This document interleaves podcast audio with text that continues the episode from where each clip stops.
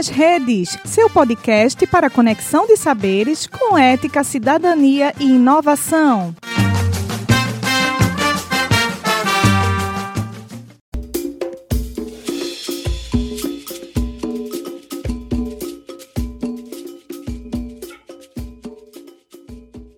Começa agora a Segunda Feminista, um projeto do Grupo de Trabalho Gênero da Ampul Brasil. Olá a todas as pessoas que nos acompanham. Sejam muito bem-vindas ao nosso canal de História Online. Eu sou Cláudia Maia, historiadora e professora da Universidade Estadual de Montes Claros. E eu sou Andréa Bandeira, historiadora e professora da Universidade de Pernambuco. Juntas, coordenamos esse podcast que pretende divulgar pesquisas e ampliar o alcance das narrativas sobre mulheres, gêneros e feminismos. Todas as segundas-feiras, traremos uma nova roda de conversa com quem faz história.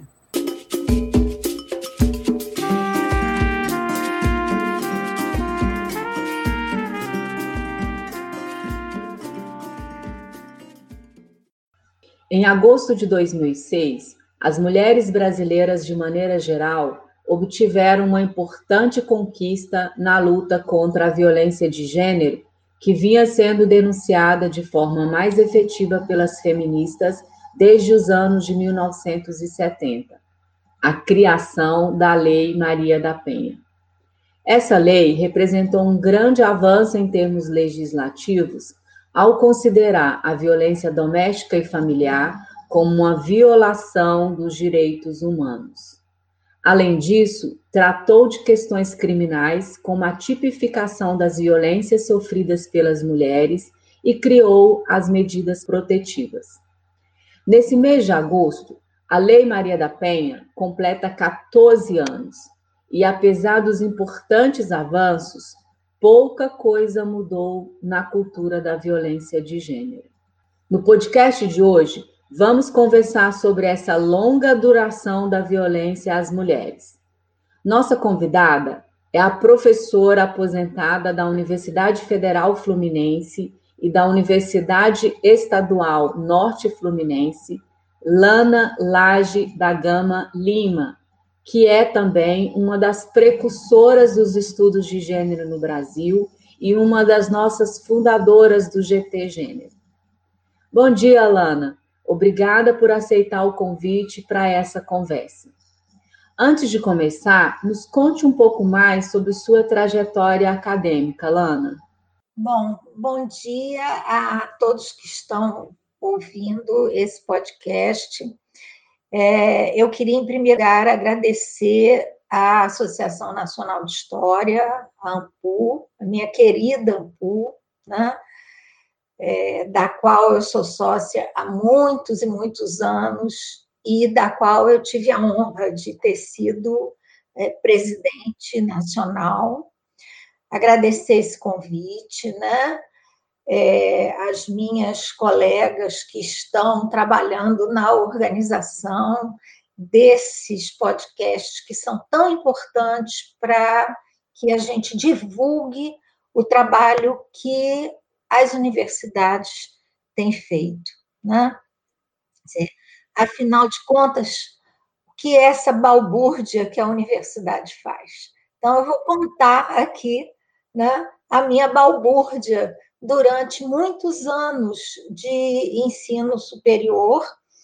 É, eu iniciei minha carreira como professora na UF, na Universidade Federal Fluminense, é, mas como eu iniciei minha carreira como professora, né, é, como professora do curso primário, eu acabei me aposentando cedo na UF e fiz concurso para professora titular de História Social na UENF, a Universidade Estadual do Norte Fluminense, é, na qual, inclusive, eu fui pró-reitora eh, de extensão, e então, então meu vínculo né, profissional é com essas duas universidades.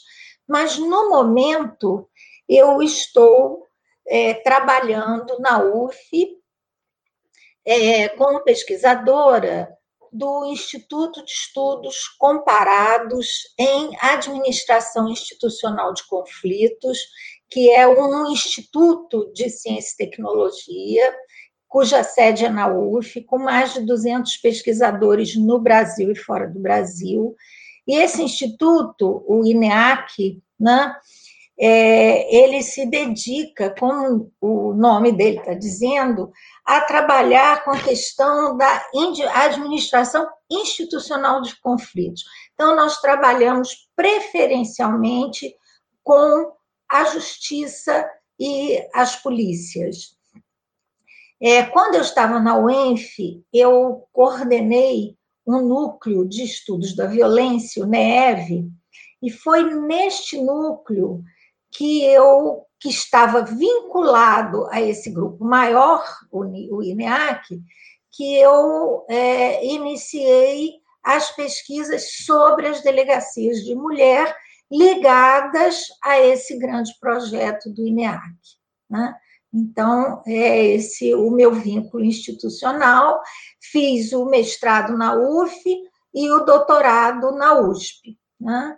Lana, você desenvolveu importantes pesquisas sobre mulheres e crianças na linha da história social no período do Brasil colonial. Depois, se dedicou ao estudo sobre violência, segurança pública e administração de conflitos. Há pontes entre essas temáticas que nos parecem tão díspares? Conte-nos sobre as mudanças e as permanências no seu interesse sobre as temáticas e como você fez o trânsito na sua pesquisa. Bem, é, Andréa, essa pergunta ela é muito oportuna, né?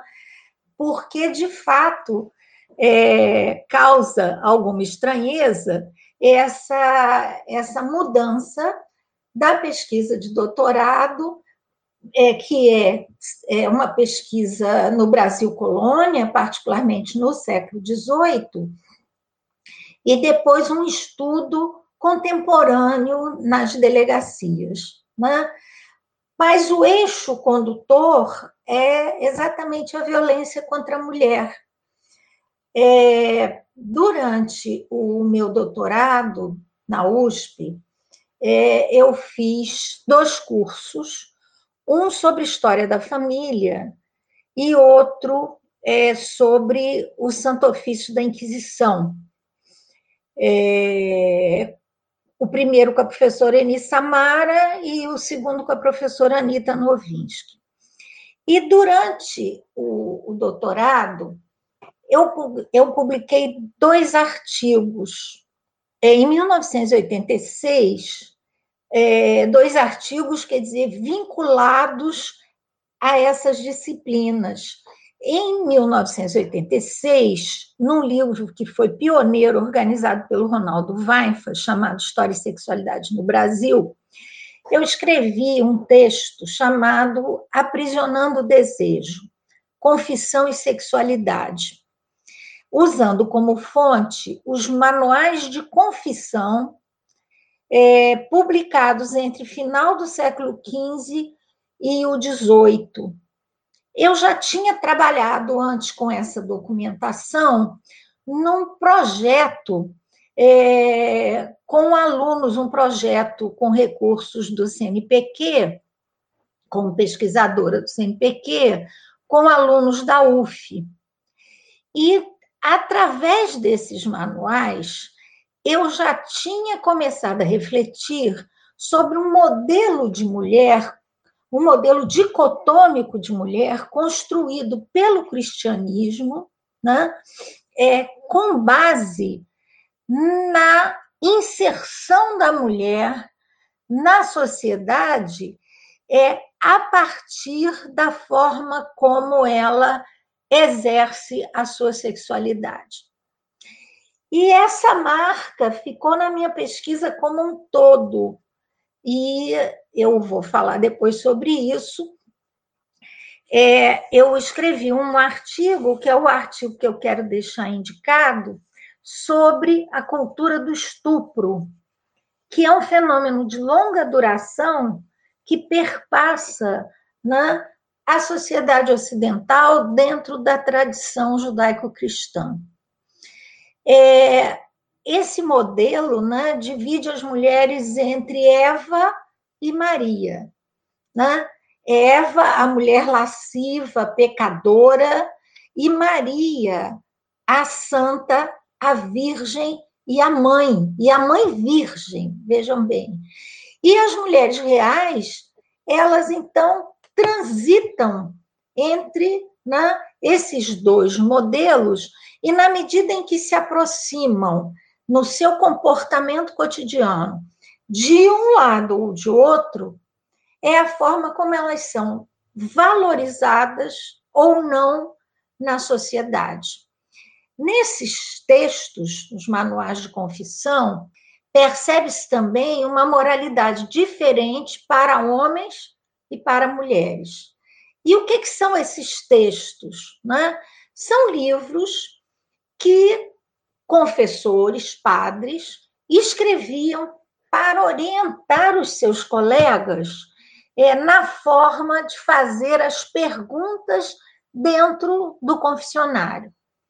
A multiplicação né, nos tempos modernos desses manuais está ligada justamente à ampliação na cristandade da prática da confissão auricular, né? na medida em que, na Alta Idade Média, a confissão é pública, né? nos grupos, é, é, nas comunidades cristãs.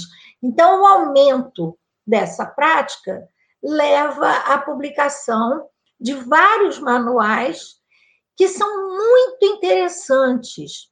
E aí eu já vi essa questão. Por exemplo, né, é, tem um manual muito famoso do Martim de Auspicueta Navarro, que é um grande canonista de várias universidades de Coimbra, Salamanca, e Auspicueta escreve em 1552 um manual desses, e ele fala, por exemplo, né, o seguinte, que se um homem chegar para confessar que ele seguiu uma mulher na rua com mais intenções, antes dele ser absolvido, ele deveria ir a essa mulher e publicamente desagravá-la né, da ofensa que ele tinha cometido. Mas apenas se ela estivesse trajada condignamente. Então, vejam só, né, isso se repete hoje nos julgamentos dos casos de estupro, em que a sociedade e as autoridades policiais e judiciais né, inculpam a mulher pela violência sexual sofrida, é, dependendo ou não, dependendo da roupa que ela está usando. Ah, mas ela estava decotada, ela estava com a saia curta, ela estava tarde da noite na rua. Fala para a gente um pouco mais sobre a sua tese de doutorado e como foi a passagem do tema da tese de doutorado para os seus estudos sobre delegacias de mulheres. Bem, Cláudia, como eu disse, né, durante o doutorado, antes do doutorado e durante, eu estava trabalhando com esse, essa documentação, os manuais de confissão.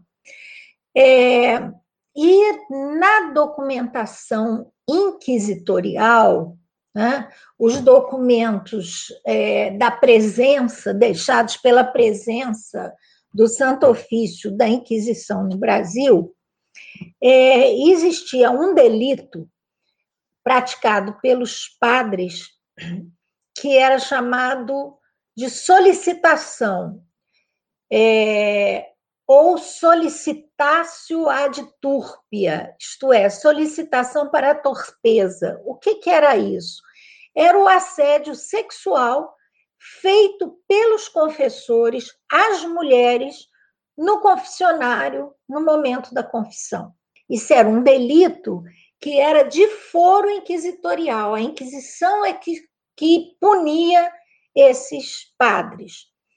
E essa solicitação se dava, sobretudo, quando as mulheres confessavam pecados de ordem sexual. E eu percebi é, nessa documentação um tema original, interessante, e eu consegui levantar o nome de 425 padres acusados por solicitação no Brasil colonial. E reparem que é, este momento em que o padre faz o assédio é exatamente quando a mulher confessa que teve algum pecado dessa natureza. Na grande parte das vezes, isso ensejava uma conversa que fazia com que o padre a assediasse, às vezes com palavras e às vezes é, com atos de violência. E existia um moralista do século XVII, o Francisco Manuel de Melo, que escreveu um manual para orientar as escolhas no casamento, e ele dizia assim: a honra da mulher comparo eu à conta do algarismo.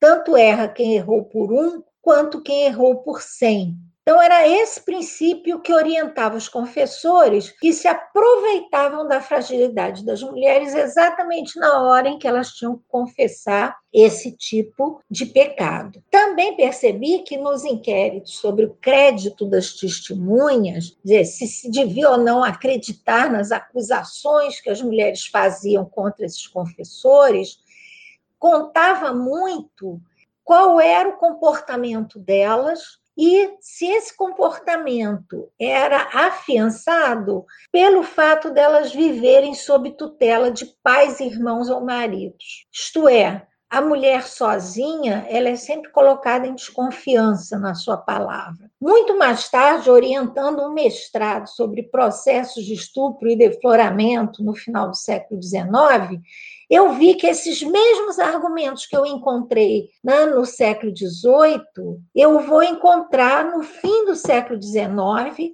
como critério para punir ou não o acusado. Quer dizer, para confiar ou não nas palavras das mulheres que estavam acusando os homens de violência sexual. Então, isso mostra o quê? A longa duração. E daí eu fui fazer uma pesquisa, né? É, quando eu ainda estava na universidade lá de Campos, na UENF, uma pesquisa sobre o atendimento policial a mulheres vítimas de violência, não só violência sexual, né, mas também lesão corporal, violência conjugal. E o que, que eu me deparei? Eu me deparei que toda essa cultura né, de desqualificação da mulher, ela estava presente e interferia na forma como os policiais atendiam esses casos. E como eu desenvolvi a pesquisa entre 2004 e 2010, eu tive a oportunidade de ver essa situação antes e depois da Lei Maria da Penha. E trabalhei em delegacias é, distritais e em delegacias especializadas, em DEANs.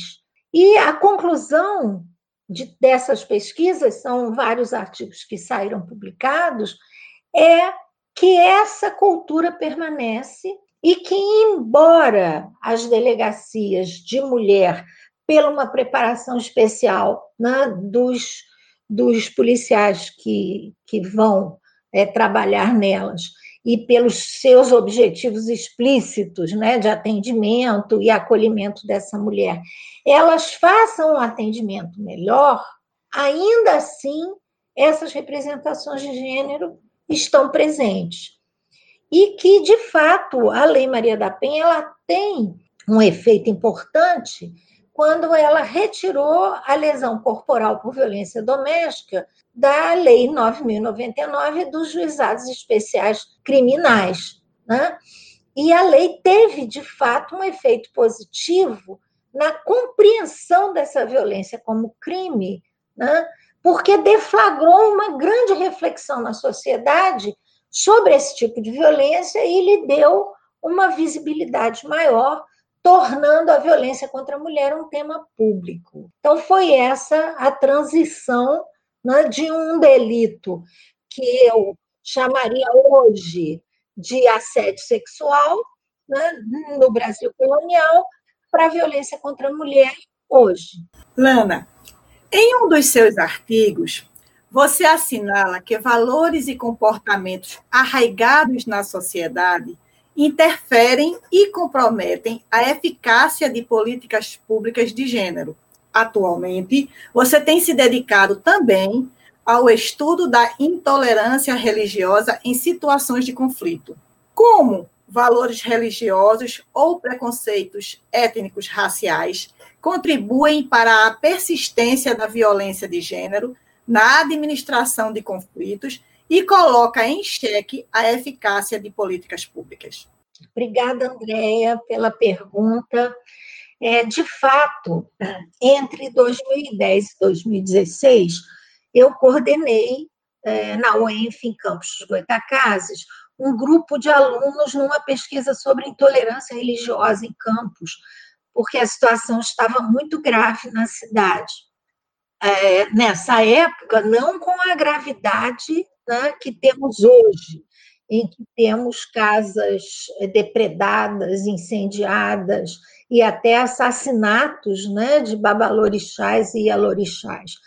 Mas a violência já estava grave na cidade e nós fizemos uma pesquisa, identificamos 100 casas de Ubanda e Candomblé e fizemos entrevistas é, sobre essa experiência de violência desferida, sobretudo pelos adeptos do neopentecostalismo e, no caso de Campos, a Igreja Universal do Reino de Deus. Quer dizer, a violência de natureza religiosa cresceu muito, né? infelizmente, paralelamente ao crescimento do neopentecostalismo no Brasil. E a partir dessa pesquisa, eu iniciei é, um trabalho sobre um movimento que surge entre as Ialorixás, denominado Mulheres de Axé, e as suas relações com o feminismo negro, a partir de um projeto implantado num terreiro de candomblé do Rio de Janeiro, localizado em São João de Miriti, Baixada Fluminense, que é o Ileomolu Oxum, liderado por mãe meninazinha de Oxum. Porque esse terreiro desenvolveu é, projetos de prevenção à violência doméstica. É, na verdade, esse projeto nasce de um outro, de uma ONG feminista do feminismo negro muito importante, que é a ONG Crioula, que fez um projeto com um grupo de alorixás, né, desenvolvendo nelas uma consciência sobre a gravidade desse problema e a necessidade de enfrentar. Então, eu, no momento, tenho trabalhado né, com as formas como essas Ialorixás enfrentam esse tipo de violência, partindo, inclusive, da verificação de que as religiões afro-brasileiras elas estão fora dessa tradição judaico-cristã que eu descrevi. Né? É, são religiões que têm deusas, deusas poderosas, é, e que não têm um discurso de submissão da mulher como tem as religiões né, do cristianismo, sobretudo as religiões evangélicas. Então, a, eu tenho trabalhado com essa relação entre o feminismo e as religiões afro-brasileiras, sobretudo na questão do enfrentamento à violência de gênero. Lana, a pandemia da Covid-19 que estamos vivendo escancarou as imensas desigualdades no Brasil, dentre elas as de gênero. Por isso, temos assistido tristemente o aumento da violência contra as mulheres e o feminicídio. Esse tema também se tornou um dos principais assuntos do momento. Como você avalia essa situação? Qual a responsabilidade do poder público nela? Bem, é, eu trabalhei entre 2004 e 2007 no Instituto de Segurança Pública do Rio de Janeiro, que é quem faz ainda hoje as estatísticas sobre a violência no Rio. E eu tive a oportunidade de criar, dentro do, do Instituto, o chamado Dossiê Mulher, que tem, que apresenta de uma forma separada ah, os dados sobre violência contra a mulher, na gestão da Ana Paula Miranda no ISP. E é muito importante que a gente tenha a divulgação dos dados da violência, para que se possam fazer políticas públicas com relação a isso.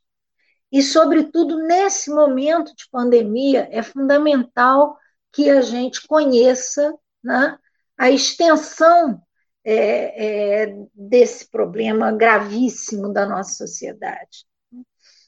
É, a Defensoria do, do, Estado do Rio de Janeiro é, relatou um aumento de 50% da violência de gênero já nos primeiros dias de isolamento.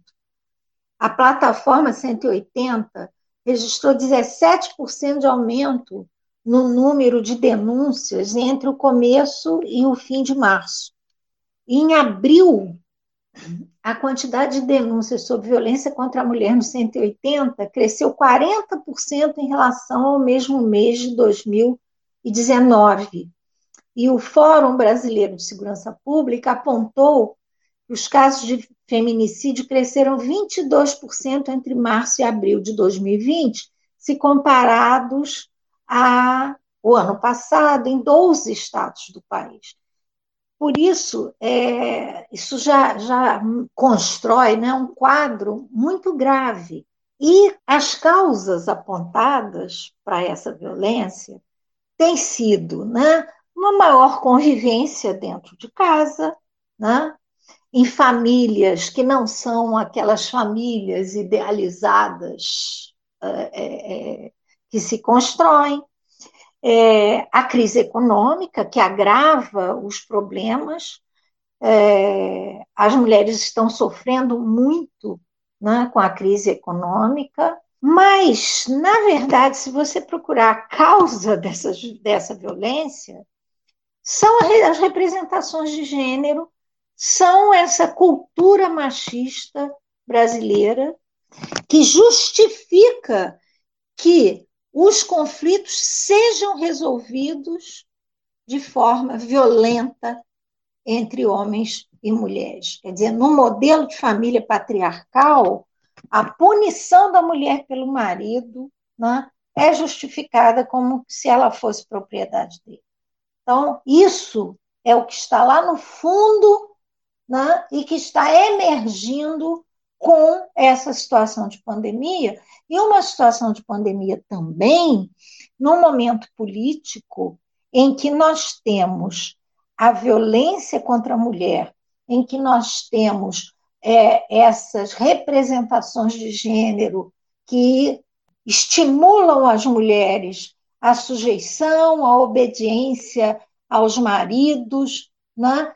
está crescendo. E está crescendo inclusive dentro de um discurso político, que é um discurso político decorrente, sobretudo, da entrada né, de, de religiosos na política, religiosos, sobretudo evangélicos, né, que então impõem ou pretendem impor ao país todo as suas representações é, de gênero.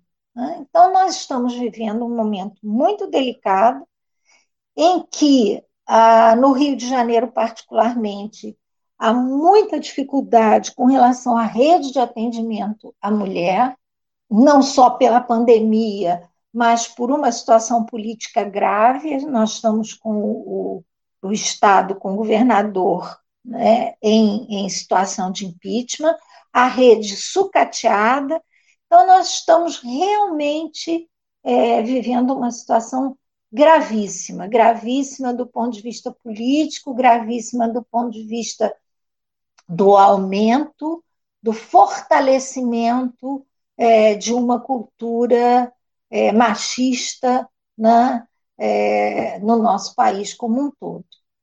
E, enfim, é, essa situação faz com que cada, cada pessoa, não só mulheres, mas homens, que acreditam né, é, no fato de que não se constrói um país democrático é, sem uma igualdade de gênero, realmente se mobilizem e exijam do Estado respostas para essa situação que se agravou, sem dúvida, durante a pandemia. Todos os dias, as mulheres e as pessoas femininas enfrentam diversas violências naturalizadas. Algumas dessas violências cabem em um poema sobre o medo que ronda as meninas desde que elas nascem. Um medo aprendido em casa, nas ruas, com os homens, com as outras mulheres e pessoas femininas. Como é exemplo o medo de envelhecer e, contraditoriamente, o medo de uma identidade ativa, mal vista como sedutora. Lana Lage, nas suas pesquisas, observa os valores e comportamentos arraigados na sociedade que interferem e comprometem a vida digna das mulheres e das pessoas femininas. Quando se compreende que o machismo impera na nossa sociedade, compreende-se que a letra da lei não tem eficácia contra séculos de opressão cotidiana e violenta. Compreende-se que é preciso reeducar as mulheres e os homens numa cultura de dignidade à vida das mulheres e das pessoas femininas. O poema se intitula A Indignidade dos Anos. Meu corpo tem várias marcas que carrego com carinho. A tinta vermelha que nega a experiência dos meus cabelos, o batom vermelho que cela a palidez das minhas palavras, a cinta vermelha que disfarça as inúmeras vidas que vivem em mim, o sutiã vermelho que sustenta a dor do meu peito vazio. Saio às ruas com um sorriso vermelho e temo ser descoberta. Tenho medo da chuva que me descabela até dobrar a esquina e encontrar o amor que me despe e me condena à solidão. Grata, Lana, por sua presença. Grata também a todos que nos acompanharam no programa de hoje. Eu que tenho que agradecer, né? Agradecer a Andréia, agradecer a Cláudia, agradecer ao GT de Gênero da do qual eu tive também a honra de ter sido presidente né, no nível nacional, é, essa oportunidade, e parabenizar ao GT por essa iniciativa tão importante de que a gente possa divulgar nosso trabalho, as nossas pesquisas, é, mostrar que a universidade pública está trabalhando, né, e agradecer a quem teve a paciência de nos escutar também. Então, foi uma manhã muito agradável para mim. Muito obrigada a todas, todes né, e todos. Para conhecer mais as pesquisas da professora Lana e sobre a longa duração da violência às mulheres, leia o artigo Cultura do Estupro, Representações de Gênero e Direito, publicado pela professora na revista online Linguagem e Direito. Obrigada por nos acompanhar hoje. Esperamos você na próxima Segunda Feminista. Até lá! Gostou do programa? Não esqueça de seguir nossas redes sociais e curtir esse episódio. Até a próxima!